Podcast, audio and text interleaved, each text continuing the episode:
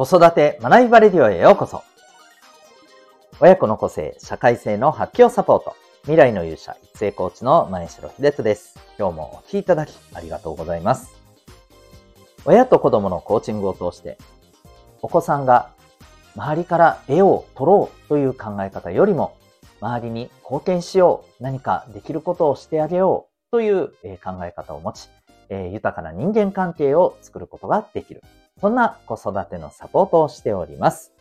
この放送では、共働き、子育て世代の皆さんに向けて、親子のコミュニケーション、今、未来を自分らしく生きるために大切なことをお送りしております。今日はですね、えー、第791回でございます、えー、親子で注意したい現代の麻薬というテーマでお送りしていきたいと思います。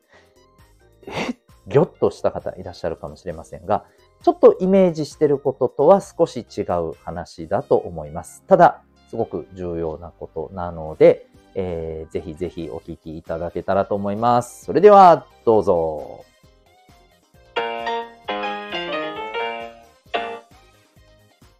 それでは、えー、今日のテーマに行きたいと思います。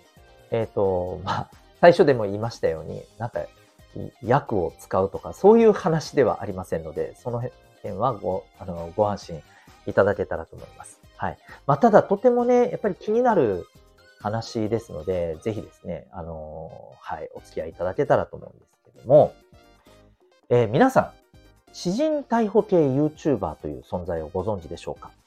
最近ニュースに出ているので、えー、よく目耳にする方もいらっしゃるかもしれません。もともと知ってるという方もいらっしゃるでしょうし、えー、このニュースによってその存在を知った方もいらっしゃるかもしれませんが、まあ、一体全体どんな YouTuber なのかというとですね、まあ、少し前には迷惑系 YouTuber っていうものがね、あの、結構、えー、話題になったりもしましたよね。うん。まあ、あの、ね、もう、もう忘れてる方も多いと思うんですけど、スシローペロペロ事件とかも、まあ、あの辺に近い話ですよね。うん。で、まあ、あの、そことはちょっとね、また少し趣は違うんですけれども、まあ、どんな YouTuber なのかというとですね、えー、私人逮捕と書いて詩人逮捕と言いますけど、つまり警察官でもない人が、えー、まあ、逮捕をすると。うん、で、その場面を YouTube に上げる。まあ、簡単に言うとそういうことを活動されてる YouTuber ということになります。で、もちろん誰かで構わず逮捕するのではなくてですね、例えば、えー、痴漢を働いていると思われる人を見つけて、えー、まあ、その場でね、こう、おいってと捕まえるみたいな。あるいは、えっ、ー、と、悪質な転売をしている人のこの転売の現場を捕まえるとかですね。うん。で、まあ、この最近逮捕された、あの、事例で言うと、なんかおとり捜査的なことをしたみたいですね。あの、覚醒剤に関するね。で、それで、え捕まえたみたいな。で、それはまずいだろうっていうことで、ね、あの、まあ、その行為の一部分がやっぱりこう法に触れるということで、えー、実際に逮捕されてしまってるわけなんですけれども、えー、そんな、あの、はい、活動をしているのがこの詩人逮捕系 YouTuber になります。はい。で、まあ、あの、ちなみにですね、そんなの知らなかったよって、今初めて知ったよ、そういうことやってる人いたんだっていうことを、まあ、お聞きになった方はですね、あの、まあ、個人的にはですね、あの、見なくていいと思います。まあ、どうしても見たいんだったら見てもいいと思うんですけど、見ても、あの、あまりいいことはないかなと、正直思います。あの、そもそもこういうのにね、あの、アンテナが働いてない人って多分こういうの好きじゃないはずなんですよ。見ても多分不快になるだけなんで、見ない方がいいと思います。はい。で、ちなみにですね、まあなんでこの話をこの今日のテーマでしたのかというとですね、えー、この YouTuber がまあ実際に話題になってるっていう状況なんですよね。うん。要するに、この、え捕まったから話題になってるというよりはでね、これ、その前からもともと話題になっているんですよ。この、この YouTuber さん。一人だけじゃないですよ。何組かいらっしゃるみたいですけどね。うん。で、多分増えていってると思うんですよ。うん。で、えっ、ー、と、つまりこれを見る人がいっぱいいるということなんですね。はいで、もしかしたらですね、えー、今これをお聞きになっている方の中にも、えー、まあ結構好きで見ていらっしゃる方もいるかもしれません。で、あの、正直ですね、まあこの詩人逮捕系 YouTuber にはいろんな、まあ視点というか意見があるんですけれど、僕は正直、どうかなというところが強いですね。うん。で、もう理由としては、これあくまで個人的な理由なんですけれども、これやっている YouTuber さんもですね、えっ、ー、と、こう、それを見ている、まあ、大勢の人たちもですね、なんでこれを、まあ、見ているかやっているかっていうと、うん、まあ、いわゆる麻薬的な気持ちよさをね、求めてるからじゃないかなって僕は思ってるんです。こう言うとですね、すいません、今、ね、あの、これを気になってる方で、この YouTube、こういった YouTube を見てる方からすると、ちょっと気を悪くされるかもしれませんけれども、僕は本当にそう思うんですよ。うん。で、もちろん、この YouTuber さんに関しては様々な意見あります。うん、例えば、えー、まあ僕と近い立場ですね。まあ、つまりどうかなと、うん、どうなのそれってって思ってる方の意見としては、うん、例えばそういう立場でもないのにね、そんな行為をするのって、そもそも問題じゃないのっていうことだったり、あるいは、まあ悪い人を捕まえたいという気持ちはわからないでもないけど、じゃあなぜわざわざ投稿するんだと。結局それで、えー、話題を読んで金儲けをしたいだけじゃないかと。結局金目当てだろうと。うん、本当にあの、なんかね、悪い人を捕まえたいという思いでやってるって言うんだったら、投稿なんかするなと。まあ、そういう意見があったりするんですよね。で、一方、この活動に対して、まあ、共感賛同する意見っていうのも、えー、ありまして、まあ、そその意見としてはですね、例えば、えー、いや、警察が結局捕まえきれてない人たちだっていっぱいいるでしょうと。そういう人たちを、こう、彼らは捕まえてるんですよ。うん。彼らのこの活動によって救われてる人がいることだって事実でしょう何が問題なんだと。そうむしろ、こういった人たちの活動を阻害するっていうのは、例えば痴漢をね、えっ、ー、と、あの、捕まえてる人たちからすれば、あ痴漢を助けるっていうことになってるの分かってますか？みたいなね。うん。そういう意見もあったりします。あとはその、と、じゃあ、じゃあ投稿しなくていいじゃないかという意見に対する反論としてもですね、えー、いやいや、そうじゃないと。投稿して、えー、いろんな人に、えー、知ってもらうことで、これは防止効果があるんだと。だからこそ、こうやって広めることに意味があるんだ。という、まあ、意見もあるわけです。だこれなかなか、まあ、それぞれの個々の意見をこうやって聞いていくと、それぞれに一理はあるんですよね。と、少なくとも僕は思います。うん。ただ、それらも含めて、僕はやっぱりどうかなって思う立場を取る理由は、話を戻しますけど、やってる方も見てる方も、これ麻薬的なね、えー、気持ちよさに、まあ、使っちゃってる感があるから、僕はそれがやっぱり危ないなって思うんですよ。うん。で、これどういうことかというと、えー、実際に脳内物質って、まあ、いろんなものが出てるって言うじゃないですか。で、これ、過去の放送でもね、あの、こういうことについて別の視点から触れたことがあったと思うんですけど、例えばですね、こういったような正義という名のもとに、大義名分のもとに、えー、この悪い人を捕まえる、あるいはそれを見て、よし、いいぞっていうふうにね、えー、なるのは、これ、脳内物質のドーパミンっていうね、えー、ものを興奮する物質、もっともっとっていうふうにね、えー、こう求めていく物質をこうドバドバ出すっていう作用があるんだそうです。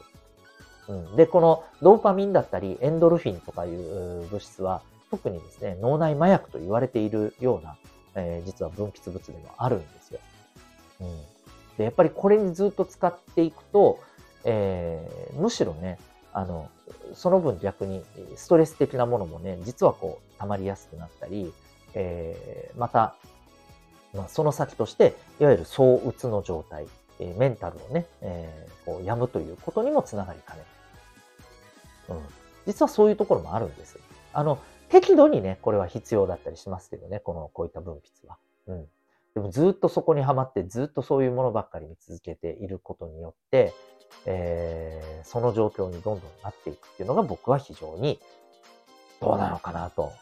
うん、思います。で、もっと言うならば、え、これって、え実は今に始まった話ではなくて、ネット黎明期の頃からですね、もう皆さんも考えてみたらね、あの、わかるじゃないですか。なんか叩ける材料を見つけては、えー、そこに群がって叩いていい気持ちになるっていうのは、もうずっとあることなんですよ。うん。で、今回のこれって、むしろ大義名分がね、悪い人を捕まえてるのに何が悪いんだね、えー、むしろ社会にプラスになってるところっていっぱいあるじゃないかっていうところもあるからこそ余計に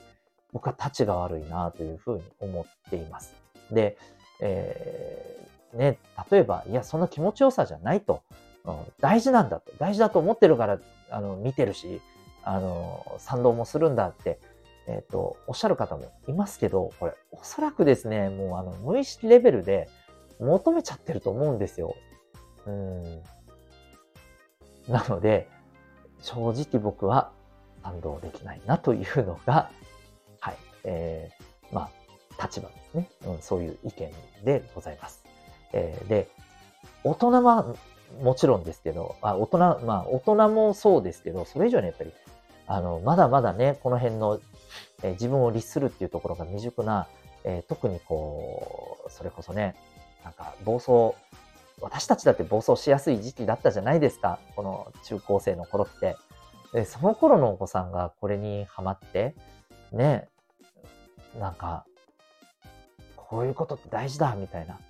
うん、これこそ社会の正義だ、みたいに、あのこれが全てだって思ってしまうとですね、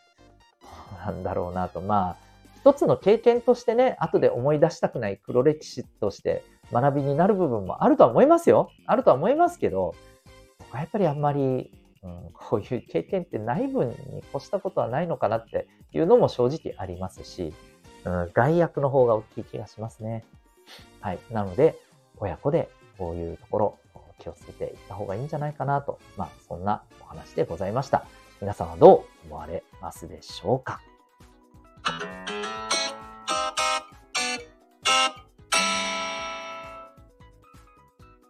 それではここでお知らせをさせてください。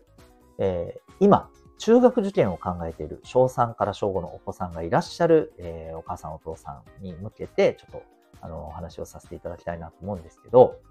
えー、中学受験に臨むにあたって、えー、実はすごく気をつけるべきところっていっぱいあるんですが、その一つがですね、えー、自己管理力になります。まあ、あの、主に言うと、自分の、まあ、時間管理、行動管理、そして、え、自分の気持ちのコントロールです。え、ここの部分をおろそかにしたまま、とにかく勉強、勉強、合格、合格に向けてさせていくのはですね、えー、非常に危ないなと思っています。えー、私自身ですね、えー、もともとあの塾の講師を長年やっていた経験もあって、その中で、中学受験っていうことにね、挑んでいったお子さんもたくさん見てますけれども、やっぱりここの部分をですね、おろそかにしている、えー、お子さん、親御さんはですね、えー、まあ、どこかでお子さんがもう、あの、やりたくないって言って、えー、まあ、あの、諦めるっていう、まあ、終わり方を迎えたり、あるいは、まあ、どうにかこうにかね、受験まで行って合格まで行ったんだけれども、えその後ボキッと折れて、えー、せっかく入った中学を辞めてっていう結末を迎えた方もいます。あるいは、えっ、ー、と、この辺もなかなかこう厄介なんですけど、あの、合格は全てじゃないと。ただ、え中学受験をね、え経験することによって、え公立に進んでもそこでトップのね、力をつけるという、まあ、目算のもとにさせてる方もいらっしゃると思うんですけど、えー、これがですね、もう完全に裏目に出てる場合もあります。効率ですらもう勉強したくないと。はい。うん、そういうふうなあの方向に行っちゃってる場合もあります。これすべてですね、えー、先ほど申し上げた自己管理力っていうものを大事にせずに、ただただ受験勉強させた結果に、えー、たどり着く末路だったりします。じゃあ、えー、どうやってこういったところをですね、じゃあ、あの、まあ、伸ばしていくのか、こういった力をね、えー、やっていくのか。えー、ここには、えー、非常に大切なアプローチがあります。えー、それが、まあ、自分と向き合う自己対話を促していくアプローチであり、えー、この親子コーチングプログラムの中でですね、えー、私の方でさせていただいているサポートでもあります。えー、コーチングというアプローチはですね、えー、自分自身と向き合う、えー、実はコミュニケーションを促していくサポートなんですよね。で、それによってお子さんが自分で自分を客観視したりですね、自分の気持ちっていうところとちゃんと向き合えたり、で、そこに対して自分がどう行動するか、えー、また自分なりに目標をね、ちゃんと見つけて、えー、そこに向けてどんな風に勉強を進めるのか、どんな風に中学受験の受験学習と向き合うのか、ということもですね、ここで、えー、しっかりとね、整えていくことができます。はい。えー、まあ、そんなですね、えー、6ヶ月からの親子コーチングプログラム、体験も今受け付けております。えー、このプログラム、全国からですね、オンラインで受けることも可能でございます。実際、私沖縄におりますが、え県外から受けていらっしゃる方もおります。え興味ある方はぜひ、え概要欄のリンクからウェブサイトをご覧になってみてください。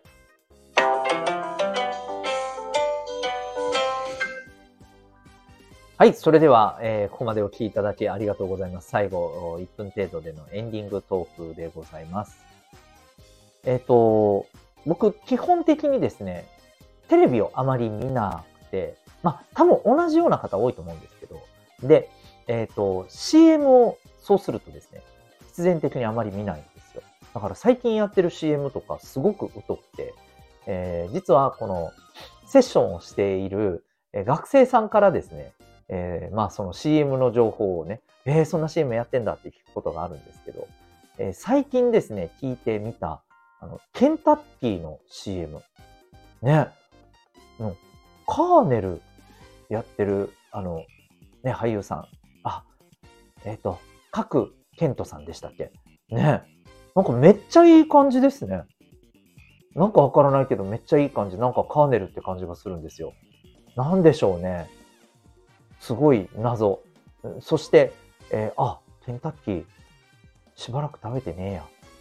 あ、今年のクリスマス、久々にケンタッキーにしようかな、なんて思ったりしました。まあ、家族に反対されるかもしれませんが、聞いてみたいなと思います。というわけで、最後までお聴きいただきありがとうございました。えまた次回の放送でお会いいたしましょう。学びよう一日を